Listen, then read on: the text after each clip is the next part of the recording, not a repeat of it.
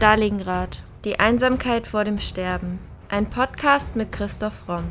Der Autor spricht über historisch-politische Themen rund um Stalingrad und den Zweiten Weltkrieg. Thema der heutigen Folge: Adolf Eichmann, der Cheflogistiker des Todes.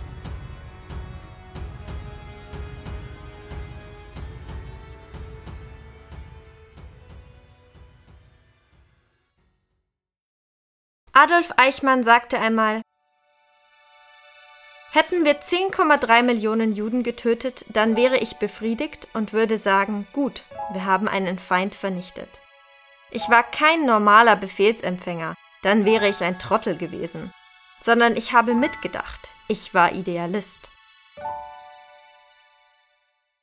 Und seiner schrecklichen Ideologie blieb Adolf Eichmann bis zum Schluss treu. Nach dem Krieg sagte der Schulabbrecher und Nazi-Funktionär, ich werde einfach keine Buße tun. Seine Geschichte erzählen wir in der heutigen Podcast-Folge.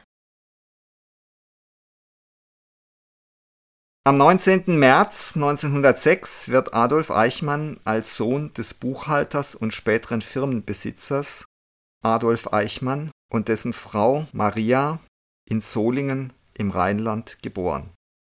1914 zieht die Familie nach Linz in Österreich, da Eichmanns Vater eine Stelle als Leiter des städtischen Elektrizitätswerks angenommen hat. Es ist Zufall, aber es ist die gleiche Stadt, in der auch Hitler seine Jugend verbringt, einige Jahre früher. Anders als seine anderen Geschwister wird Adolf Eichmann durch seinen Vater mit besonderer Härte erzogen. Dadurch entwickelt er früh eine unbedingte Gehorsamkeit. Er sagt, von der Kinderstube angefangen also, war bei mir der Gehorsam etwas Unumstößliches, etwas nicht aus der Welt zu schaffendes. Er erkennt seinen Vater als absolute Autorität an, ebenso seine früh verstorbene Mutter. Und er sagt später, es wäre denkbar gewesen, dass das berühmte Kamel durch das Nadelöhr geht, aber undenkbar wäre es gewesen, dass ich nicht mir gegebenen Befehlen gehorcht hätte. 1921 bis 23 nach der Volksschule besucht Eichmann die Oberschule sowie die Höhere Bundeslehranstalt für Elektrotechnik, Maschinenbau und Hochbau in Linz. Er verlässt die Schule ohne Abschluss. 1923 bis 1933 absolviert er eine kaufmännische Lehre und arbeitet später als Bergarbeiter und Verkäufer in Firmen, bei denen sein Vater Teilhaber ist. Er schafft es also nicht, sich wirklich auf eigene Füße zu stellen, bleibt immer ein Anhängsel vom Vater, ist dann unter anderem auch Reisevertreter der Vacuum Oil Company in Wien. 1927 tritt er der deutsch-österreichischen Frontkämpfervereinigung bei und er ist schon früh überzeugter Antisemit. 1932 wird Eichmann Mitglied der österreichischen NSDAP und beim Eintritt in die NSDAP wird er von Geschäftsleuten seines Vaters, Andreas Boleg und dem SS-Oberscharführer Ernst Kaltenbrunner eben zum Eintritt aufgefordert. Dadurch bekommt er Kontakt mit dem Nationalsozialismus. Sieben Monate später wird er in die SS aufgenommen und er erhält danach eine 14-monatige militärische und ideologische Ausbildung durch die SS. 1934 kommt Eichmann zum SD. Über diese Zeit sagt er später, in dem ewigen Einerlei des Dienstes hörte ich eines Tages, dass der Sicherheitsdienst des Reichsführers SS Männer suche. Ausgezeichnete Sache, sagte ich mir. Und schon stellte ich mir vor, in Bälde zum Begleitkommandeur des Chefs der SS zu gehören. Denn nichts anderes konnte ich mir unter dem Namen Sicherheitsdienst des Reichsführers SS vorstellen, als ein Kommando zu dessen Schutz. Ich meldete mich also und hörte lange Zeit nichts mehr und glaubte, die Sache schon unter den Tisch gefallen als ich Ende 1934 wieder Blitz aus heiterem Himmel den Befehl zur Meldung beim Bataillonskommandeur erhielt. In diesem Jahr zieht Eichmann dann auch nach Berlin. Dort sammelt der SD Informationen über potenzielle Gegner und Gegner des NS-Regimes. Eichmanns Aufgabe dabei ist das Einordnen der Karteikarten nach dem Alphabet. Ab 1935 hat Eichmann eine Referententätigkeit im SD-Hauptamt in Berlin, im Referat 212, das Judenreferat. Dort ist er zuständig für die Überwachung und Terrorisierung jüdischer Organisationen sowie für die Zwangsaussiedlung und Enteignung wohlhabender jüdischer Einzelpersonen. Eichmann fängt also zunächst als ganz kleines Licht an und arbeitet sich dann mühsam nach oben. Und er ist zunächst eben hauptsächlich mit der Zwangsumsiedlung der jüdischen Bevölkerung beschäftigt. In diesem Zusammenhang unternimmt er Reisen in den Nahen Osten, trifft sich sogar mit Zionistenführern und er lernt oberflächlich Hebräisch und Jiddisch. Er heiratet dann Vera Lieb und zwischen 36 und 55 bekommt das Paar vier Söhne. 1938 nach der Eingliederung Österreich in das Staatsgebiet wird Eichmann nach Wien versetzt und dort organisiert und baut er die Zentralstelle für jüdische Auswanderung auf. Es ist die einzige NS-Stelle, die ermächtigt ist, österreichische Juden Ausreisegenehmigungen zu erteilen. In eineinhalb Jahren verlassen rund 150.000 Juden zwangsweise das Land. Neben dieser Zwangsaussiedlung ist Eichmann ebenso zuständig für das Sicherstellen ihrer Vermögenswerte. Das heißt, er ist auch schon früh geschäftsmäßiger Räuber und plündert die Juden so gut es geht aus. 1939 ist er zuständig für eine analoge Zentralstelle in Prag. Im Oktober 1939 übernimmt er die Leitung der von Reinhard Heydrich im Juni eingerichteten Reichszentrale für jüdische Auswanderung in Berlin. Eichmann ist an den Planungen zur Zwangsumsiedlung der Juden in das Generalgouvernement Polen beteiligt.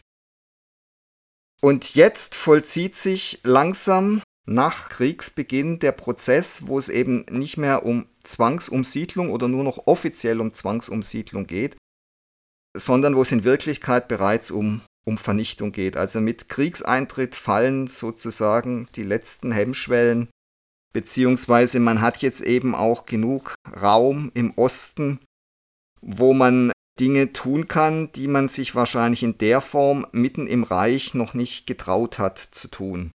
Im Dezember erhält Eichmann das Referat 4d mit dem Titel Auswanderung und Räumung des Reichssicherheitshauptamtes.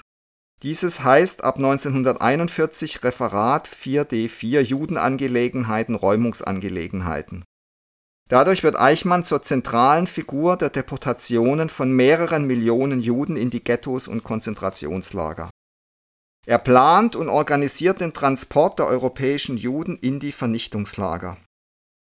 Er ist wohl ein begnadeter Organisator und organisiert das alles mit der berühmt-berüchtigten deutschen, österreichischen Gründlichkeit. Außerdem ist er an den Planungen zur Errichtung von Vernichtungslagern und der Entwicklung von Vergasungsmethoden beteiligt.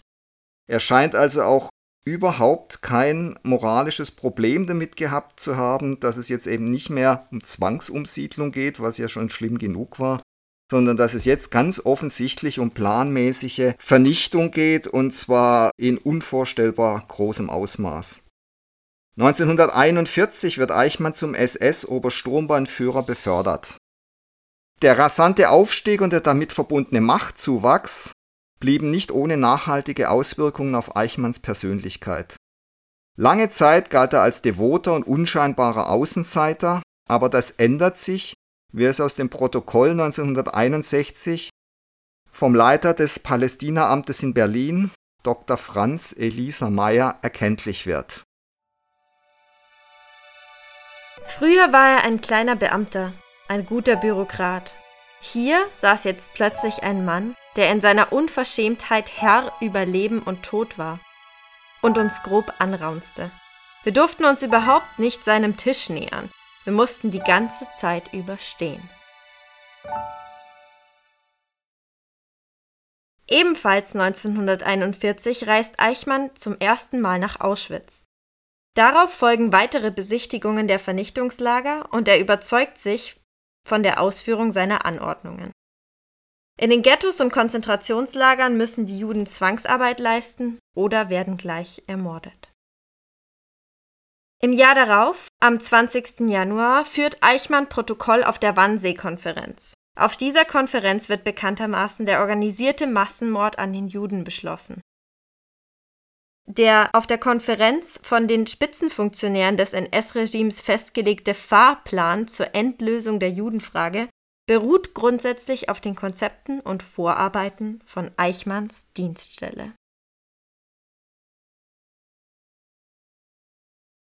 Interessant ist, dass an der Wannsee-Konferenz eben nicht nur SS- und SD-Leute beteiligt sind, wie vorneweg Reinhard Heydrich, sondern dass da auch viele deutsche Spitzenbeamte aus dem Außenministerium und Innenministerium sitzen, also Staatssekretäre, und keiner von denen ganz offensichtlich auch nur einen Hauch von Protest wagt oder vielleicht auch gar nicht machen will.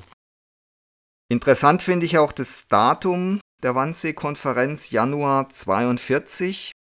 Im Dezember hat die deutsche Wehrmacht vor Moskau die erste große Niederlage erlitten durch Kälte, aber auch durch massive Überdehnung der Front und der Kräfte.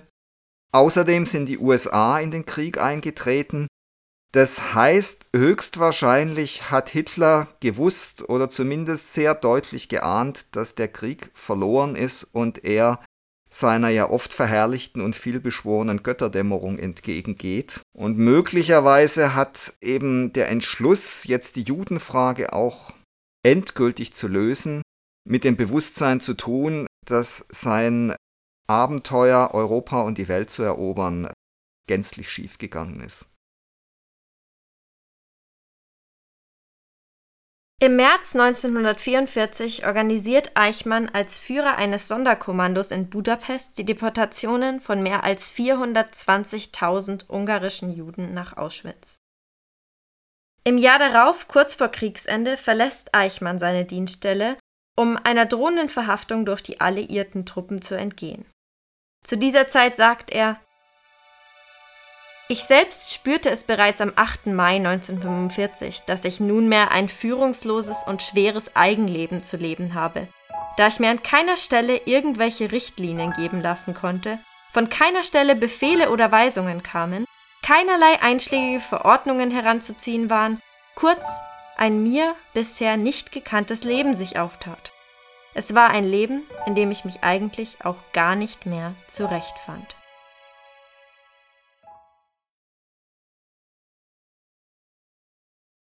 Dieses Zitat ist schon sehr bezeichnend. Man spürt, Eichmann hat eigentlich vor nichts mehr Angst als vor der Freiheit und davor, selber Verantwortung zu übernehmen. Er ist wirklich ein ja, willenloses Geschöpf, das eigentlich nur darauf wartet, dass ihm was befohlen wird. Und ich denke natürlich, was befohlen wird, was ideologisch in seinem Sinne ist. Aber das ist halt so erschreckend an Eichmann, dass er ja auch, glaube ich, selber irgendwann gesagt hat, dass er jetzt die Juden nicht gehasst hat, sondern dass es eben einfach Befehl war, sie zu vernichten und dass er das deswegen eben ausgeführt hat. Mit gefälschten Papieren flieht er zuerst ins Salzkammergut, dann wird er in der Nähe von Ulm sogar von den Amerikanern verhaftet, er bleibt aber unerkannt und er kann dann tatsächlich vier Jahre als Holzarbeiter in der Lüneburger Heide leben, ohne dass er erkannt wird, zumindest zeigt ihn niemand an. 1950 scheint ihm dann doch der Boden zu heiß zu werden und er emigriert über Italien, vermutlich mit Hilfe der katholischen Kirche, wie viele andere SS-Leute, nach Argentinien. Die katholische Kirche hatte damals so eine Schiffslinie nach Argentinien, wo also reihenweise SS-Leute, ehemalige Gestapo-Leute, Nazis nach Südamerika fliehen konnten. Dort lebt Eichmann unter falschem Namen als Ricardo Clement. Und er arbeitet als Schweißer und Mechaniker in einer Mercedes-Benz-Fabrik wo man auch davon ausgehen kann, dass der eine oder andere gewusst hat, wer Eichmann ist.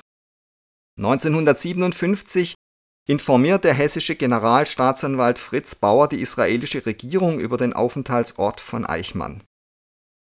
Bereits 1952 wussten allerdings die westdeutschen Geheimdienstkreise, dass Eichmann in Argentinien ist. Sie hatten allerdings Angst, dass er bei seiner Verhaftung Hans Klopke belasten würde.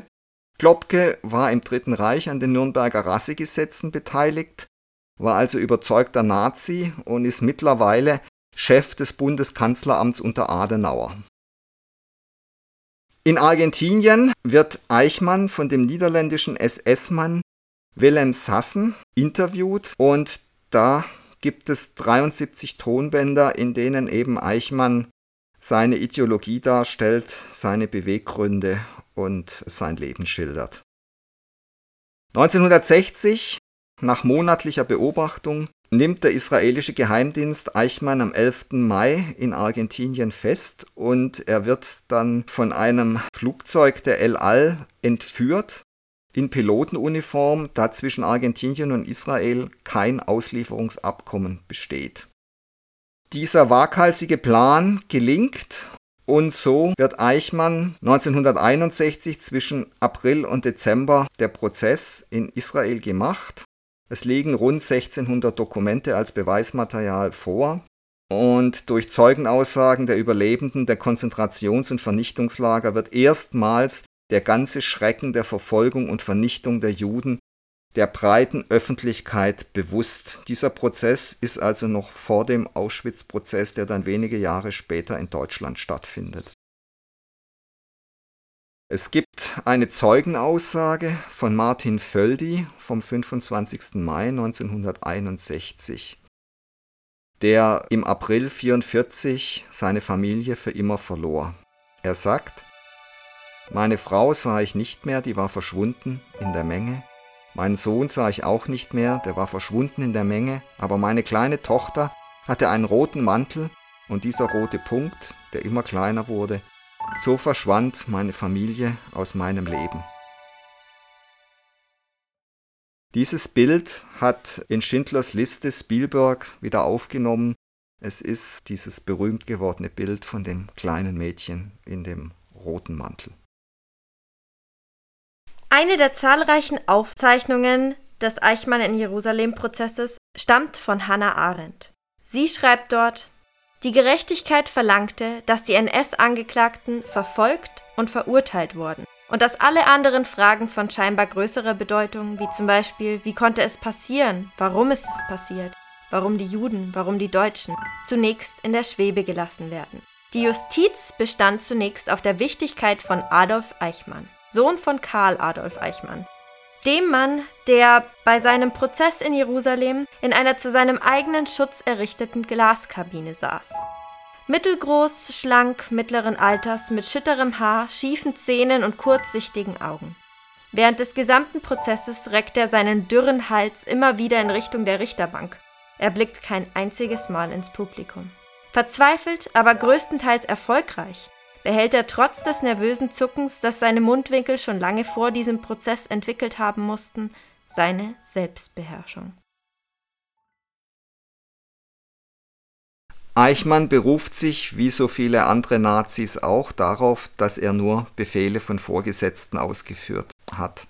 Er verschweigt auf der einen Seite hartnäckig, dass er natürlich ideologisch genau auf der Linie seiner Vorgesetzten war und dass er diese Befehle begeistert ausgeführt hat und dass es da für ihn überhaupt kein Dissens gab, dass er auch überhaupt kein schlechtes Gewissen hat. Äh, gleichzeitig sagt er das natürlich dann indirekt mit so Sätzen, ich tue keine Buße und ich war immer Idealist. Damit ist eigentlich ganz klar gesagt, was für eine Geisteshaltung er verfolgt. Und man sieht an so einer Figur wie Eichmann einmal mehr, wie irrational das Ganze war und dass Menschen letztendlich viel mehr als von der Vernunft, von dem Glauben an irrationale Dinge getrieben sind.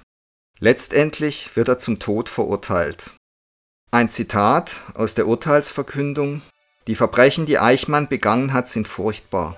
Es besteht Grund zu der Auffassung, dass solche umfassenden Verbrechen wie auch die Verbrechen gegen die Menschheit schwerer zu bewerten sind als die Summe der einzelnen Straftaten gegen das Individuum.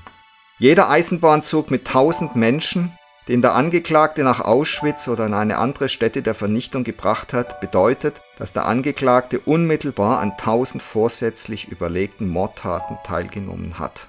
Das Gericht verurteilt Adolf Eichmann zum Tode.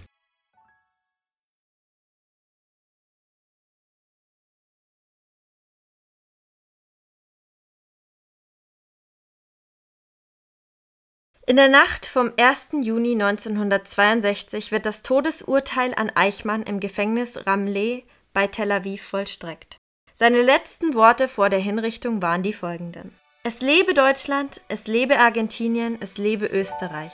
Das sind die drei Länder, mit denen ich am engsten verbunden war. Ich werde sie nicht vergessen. Ich grüße meine Frau, meine Familie und meine Freunde. Ich hatte den Gesetzen des Krieges und meiner Fahne zu gehorchen. Ich bin bereit. In einem kurzen Weilchen, meine Herren, sehen wir uns ohnehin alle wieder. Das ist das Los aller Menschen. Gottgläubig war ich im Leben, gottgläubig sterbe ich. Die Asche Adolf Eichmanns wird daraufhin in das Meer gestreut.